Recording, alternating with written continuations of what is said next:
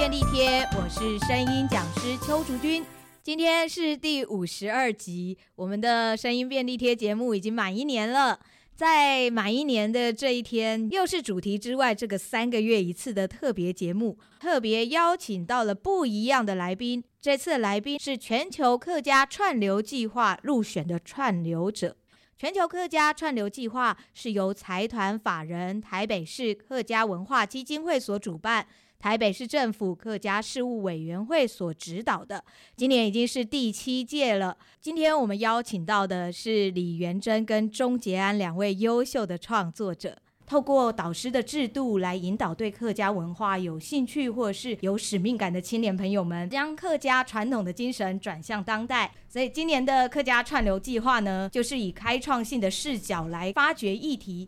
透过田野调查的方式，将社会的观察转化为当代客家创作的素材。目前呢，已经经过初审还有复审，选出了四组，将会在十一月十三日举行成果发表会。自十一月十一日开始，就会进行成果的展览活动。那么成果发表会的细节呢，会在十月二十九号的推广宣传活动中发表。十月二十九号的当天，也会邀请春面乐队的主唱赖宇桥到现场来分享音乐创作的历程。大家可以追踪全国客家串流计划的 FB 粉丝专页，或者是台北市客家文化主题公园的官网，知道最新的活动消息。那我们现在呢，就来欢迎两位创作者李元珍以及钟杰安。Hello，元珍的创作主题是“头家娘做嘛该嘛”，嗯，后山客家女性的生命仪式，是用那个闽客通婚的家庭做采访。那些头家娘就是老板娘啊，他们都是、嗯、呃可以讲流利客语的闽客通婚的家庭。为什么会想要用这样的主题去做一个作品呢？因为我做的地方是玉里镇，然后那是我的家乡、哦，然后这几位是我从小蛮常见面的社区邻居。我那时候会觉得有兴趣。是因为平常我们看到路上的这些客家老人，每天讲客家话，我们就会觉得啊，反正他就是客家人嘛，他出生好像就会了。可是其实认真去想他们的家庭背景，有的人是他结婚嫁来客家家庭才学的，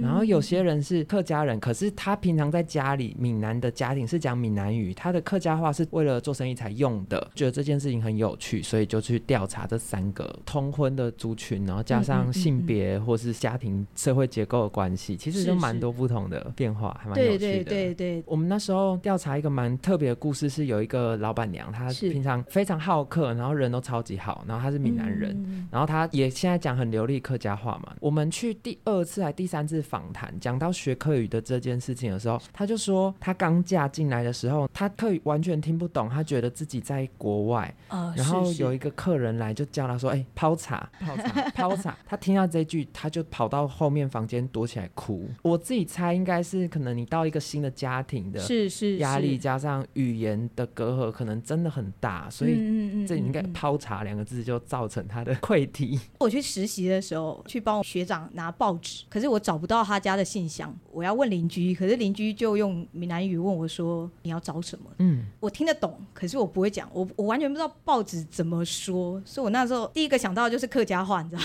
吗？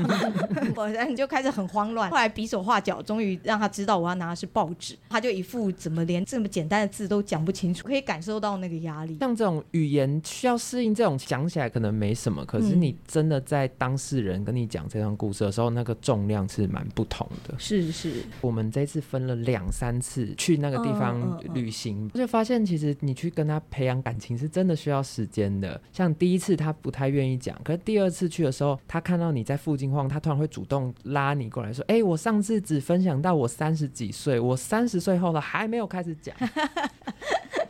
对啊，然后也是觉得，哎，这些人其实他们蛮乐意分享他们年轻时候的事情，是是，但平常就没什么人要管他们。应该说，好像就已经变成客家人了。然后至于他们以前是怎么样，就是大家也不会刻意去聊到这一块。对，然后因为他们都是同辈，所以他们同辈可能生活经验蛮像，所以也没有必要拿出来一直互相分享。然后如果年轻一辈没有问，他们可能平常不会讲。这次的这样子的计划，我觉得很有意义的地方，就是知道说很贴近我们生活的故事。对，然后有一些喜怒哀乐，就发现哎，不同时代可是都是一样的展现。哦，我们那时候有发现一个状况是，因为我们调查到三个都是老板娘，是，可是其中有的人他可能在生意上的负担少，他比较家务方面操持比较多，是，这是我们推测啦。就一来有可能是你们家庭的成员不一样，可能工作分配有差，可是刚好那个比较少在弄生意的那一个人，他以前在娘家的时候是以做工跟做农为主的，是。然后另外两个他在生意上做一些比较，比如说算账啊、精细工作的人，是。他们好像其实婚前在家里就是做生意的女儿，哦、所以那时候在调查会觉得说，哎，搞不好这也是有差。你婚前专场可以带到夫家，对对，可能适应性来说就会比较快一点。嗯，没错没错。嗯、然后或是学历嘛之类的，嗯嗯嗯嗯，有些蛮细致的东西。这个作品是以戏剧的方式来呈现。目前我整个剧本。目前发展了二十分钟左右的长度，嗯、目前写的也是舞台剧的版本。哦、是刚刚你其实已经在想象那个舞台的那个画面啊，甚至我已经开始在做场景的切换。不仅开始飞了嘛？对。其实你问到很多故事之后，怎么整理起来是一个工程。对，真的。对，然后第一个那时候第一个想法当然是去演他们年轻的时候某一个片段的故事。嗯嗯，嗯嗯，可是构思到一半就发现不行，整个好像台湾阿信的感觉。又没有阿信那么精彩，就觉得天哪，不对不对不对，这这就不同不同，可能要加洒狗血剧情这样。真的就觉得有点不行。后来跟指导老师讨论一下，就觉得其实我们那时候去调查，发现比较多有趣的部分是上一代跟下一代的对话哦。所以第二个版本呢是设计一个在花莲的母亲，她已经搬到台北去了，是，然后女儿也是做生意的，女儿发现一些危机吧，然后妈妈就用她的人生智慧帮她。但这个版本也有困难呢，内心戏太多吗？应该是说。我们希望可以用我们调查到，比如说妈妈的商业智慧，但其实妈妈的商业智慧好像很难直接套在女儿的情况上，嗯嗯嗯嗯、所以硬要这么写的话，会发现其实非常不合理。尤其现在的商业模式这么新或这么不同，或者是就变成要铺成很多，然后又要写成等于算是两段故事了吧？对对对，就后来就发现这个剧情线也不太好，所以终于来到了 最后的版本。对，我最后是做了两个乡下老板娘，镇上举办了一个花灯比赛啊，是，然后他们就要用家里的材料比赛做花灯，然后这个过程中就会跟他们各自家里或朋友之间发生一些状况，就觉得哎，这个方式好像比较可以妥善的利用到田野的东西，嗯、就是他跟自己的晚辈或长辈之间的关系，哦、比如说你要做花灯，那你半夜你要做花灯，是其他人会不会抗议？嗯、那你到底你是怕婆婆骂你，还是怕小孩骂你？之类的。哦，是，是。好像比较有机会放更多戏，就是各代之间的冲突啊，或者是故事的那种起承转合，还有冲突线就会更多一点。对，这个灵感是因为我们去调查的时候，刚好他们镇上要选模范父亲，一堆妈妈晚上就在某一个人家一直在讨论说，哎，不然你啦，你啦，你啦，你啦。然后其实没什么人要想要当，因为大家觉得很荣耀，可是又觉得很拍谁，是是，推来推去就觉得哦，这个情景那时候有激发我。我们当初下去之前，我们有设定一些题目，嗯、像我们那时候选生命仪式的时候，是因为我们那时候想要调查一些他们的 routine，比如说开铁门或是记账、赊账、学习开车这类的东西，想说把它当做仪式来看待。但实际上去的时候，就会发现好像其实我们用一个这个。眼镜去看东西，有时候我们看不到东西，真的就很像表演，就是我们刻意去演一个东西，有点像。然后，嗯、而且尤其客家这个主题，因为他们是一直讲客家话的人，嗯、对。但你一直问他说：“哎、欸，你有没有什么客家的习俗？客家的什么挖沟？” 其实对他们来讲，回答这个问题是很吃力的。是是是，所以我觉得困难好像是访谈的过程要一直转换，让他们能够讲的更多、更深入。对对对，怎么问问题？嗯、然后这次我去的时候，我我们团队有个成员是人类所的，叫吴志恒。啊，是。他就比较擅长做，因为他们他常常在跑田野，嗯、所以这次其实也借助他的力气很多。哦，那还好有一个比较专长做这样子深入。他们超会分析，哎，真的超会论述。老师也是戏剧就知道，其实论述我们不一定这么，我们很会构筑画面跟那个情感什么的。对，然后你要论述跟那个不一定那么快。没错，没错。好的，我们接下来呢，另外一位是我们的杰安。嗨，大家好。那简安的创作主题是和日木之的清辉。嗯，那清辉我知道是就是苗栗县的清辉老人养护中心嘛。嗯，是是是。对，那为什么会是和日木之？我其实看到这个题目的时候，我还蛮好奇。因为其实这个养护中心在二十年前刚开始的时候，嗯、其实是一个叫做香织奶奶，她喜欢做很多东西。是我有一次就看到她自己在她的作品上面就刻了和日木之，后来我就发现那是她名字的缩写，就是香织哦和日木之，所以他就会那个养护中心附近有很多那个钵，就是都是那个奶奶说可能以前小时候。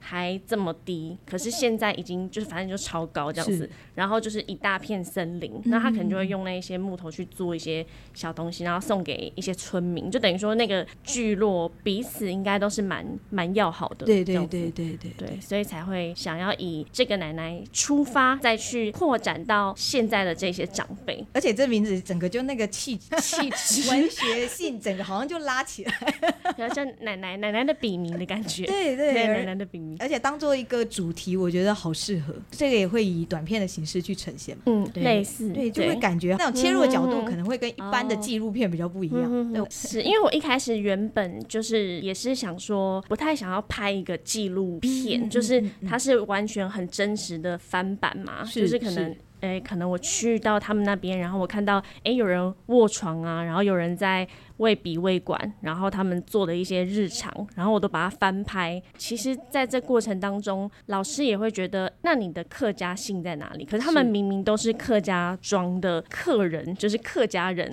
土生土长的客家人。一般其实就是安养中心，大概也就是那样的状况，对，比较没有办法凸显他们客家人的那个。对对对，但是他们有没有客家性？其实有，其实就。有一点回到，就是刚刚你们讨论那个切入的角度，是就是一开始我真的是以一个就是哇，我要去访问你们，然后我做了很多功课，嗯、然后我想要知道，哎、欸，你们的客家姓什么什么什么。可是这样子是完全行不通，就是你在没有融入之前，没错，其实你没有办法真的知道他们这一群人真实的面貌是什么。有点像观光客，然后到了一个国家，对对对对，所以其实一开始就是你就知道你不应该这样子去进入。是。对，而是要用另外一种方式去融入，嗯、甚至是我觉得时间真的很重要。就是你可能一个礼拜去一次，是。跟你可能一个礼拜去三次，就是那一些人看到你的那一种热络程度，对热络程度，跟他们想要跟你分享，就是其实也观察到说，其实他们的好客精神，嗯嗯，他们其实非常好客，但是在这个位置来看，就是当我是一个外来者观光客嘛，然后我要去访问你们。他就会把我当成客人，对，所以我永远没有办法做到一个很真实透明的田野。是，我唯有去变成可能像他们的人，我才有可能感觉到比较真实的啊，或者是他们的一些喜怒哀乐。其实真的是时间，然后一次一次的从观察当中，因为很多长辈他们的状况都不一样，而且加上我其实课语也只有初级过 过而已，所以我有时候就是会讲就是一些夹杂国语，然后不见得。真的他们都听得懂，嗯、可是也许肢体啊，嗯、然后或者是你他今天看到你了，然后你跟他打招呼，他都没有理你这样子，然后可能哎、欸、第二天、第三天，哎、欸、你就发现他们好像开始熟悉你这个人在这边，然后甚至是他们常常会做一些活动，嗯、然后住民也会一起参与，是。然后他们最近就是有做一个像消防演习这种，哦、然后我觉得好像是透过那一次消防演习，就是所有长辈假装自己哇地震。了，然后就是哇逃逃生，然后这样子跑来，就大家玩在一起的那种感觉，好像从那个时候，我好像才开始觉得，哎，我好像是跟他们是一起的，我跟他们一起在演练，假装地震了，然后我们要一起从这个机构里面逃生出去的那个过程。那边算是屯营园林村里面的屯营聚落，所以他等于说是真的很偏乡。然后可是我觉得在那里的他们非常的对于现况感到满足，是是，对。然后我其实我也蛮震惊的，因为我觉得如果是我常常我们大家都觉得不满足嘛，嗯、对啊。可是他们只要每天能够早上起来，因为那边风景也很漂亮，然后你就是可以看到，比如说夕阳落下啊什么的。嗯、他们只要可以这样子出去晒太阳，嗯、你就可以感觉到他们是幸福的跟知足的吧。可是之前其实也有询问说，有点想要问他们，那你们的愿望是什么？想说，哎、欸，帮他们达成，然后就发现，哎、欸，其实因为他们的知足，我觉得这也可能是客家人的一种客家性嘛。他们大部分都回答我说，嗯，愿望哦，哎呀，没有啦，没有啦，就是没有这种东西，安安定啊，然后能够好好的过生活啊。嗯、对，好像就是这些小确幸，他们就觉得这样子才是生活的感觉。是，我就觉得，哎、欸，这生活其实也蛮令人羡慕的。刚刚有说香珍奶奶她会自己做一些作品什么的，嗯、我发现就是因为偏乡跟奶奶逐渐的变老，嗯，很多在我可能透过聊天的过程，我所了解到，从二十年前开始，其实奶奶就是一个什么都会很喜欢、有兴趣，他也做陶艺，就是陶土的一些工艺，然后他曾经邀请在地的一些身心障碍的人，就是去他们的那个那个家，有一个好像手拉胚什么的，一个一个在，然后教他们手拉胚。可是后来其实人力不足嘛，然后其实就是没有人有那种热情嘛，有时候就是有点像地方创生，到最后那个热情会被消磨那种感觉。其实应该也是年轻人比较少回回乡嘛，几乎没有年轻人。偏乡大部分的问题，大家也都是这样。对对对。然后我就发现，其实很多非常珍贵的一些，比如说奶奶以前做的作品，嗯嗯，就是这样子摆满了那些地方，可是就是这样子摆着，就也没有再更多的运用。然后奶奶以前写一些打油诗啊什么的，也是自己也没有人跟她说要写什么的，他就自己写，然后写完然后就是挂在那边。很多很多东西都是哎奶奶做了，可是其实我们没有去问他，他就这样子一直被放在那边。是，要不是今天有这个计划，它会被放到多久？可能有一天就被遗忘了之类的，感觉有点可惜哦。对对对。像比如说那些打油诗，比如说休闲活动的时候，哎、嗯，让每位长辈这样拿起来，哦对啊，哎念一下，然后或者是做点把它变成灯谜啊，嗯，灯猜灯谜，哎对对之类的。如果把它拿来也当做是他们日常生活或者是休闲活动一部分，嗯、感觉会是更活化吧。希望有机会啦，因为目前也有邀请他们念一些诗，嗯、但是光是沟通有时候有一点困难。你甚至要变成比手画脚或什么的，是对啊。然后想说，哎、欸，那既然声音不行，肢体好了，就是这样，嗯、耶，大家一起这样子。然后可是他们可能就 就呃，然后可能就一两个人就是举得起手，可其他人哎、欸、就观看这样子。哎、欸，可是像刚刚元真就有找一位人类学的朋友去帮忙，你、嗯、没有想过找一位对课语比较熟悉，或者是比较会跟长辈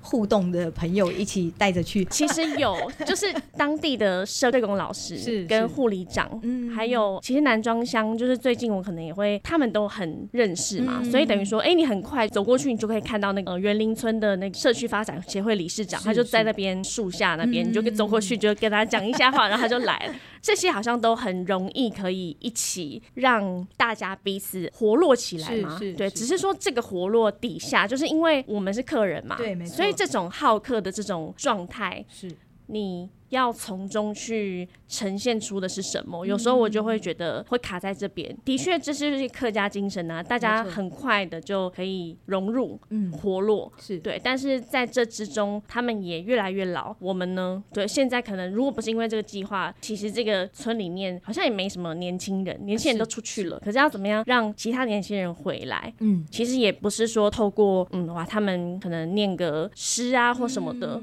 一定有一些。就我自己。进去，我都觉得那边的生活是很适合居住的。为什么其他人不能这样觉得？是一定是因为没有办法把那边的一种美吗去呈现出来？当然，这也不是一个短期就能做到，但是我希望就是。可能在未来，加上加上现在后疫情时代嘛，嗯、有时候我们很多工作都是要透过网络。是，那你有时候可能人在美国，可你还是可以工作啊。嗯，那你人在小村落的某个地方，你还是可以工作啊。我就发现，其实在这段期间以来，我不管人在哪里，我的工作都还是可以很顺利的进行。对可是那边如果有一个机会，可以让大家知道，这边其实也是可以回流。重点不是在于说这边没有资源或什么，其实还是有。嗯当他们愿意回来，那种互动好像才会开始，是就是融合了。的确是，嗯，希望大家在看的时候，是从一种写实出发。可是写实出发之后。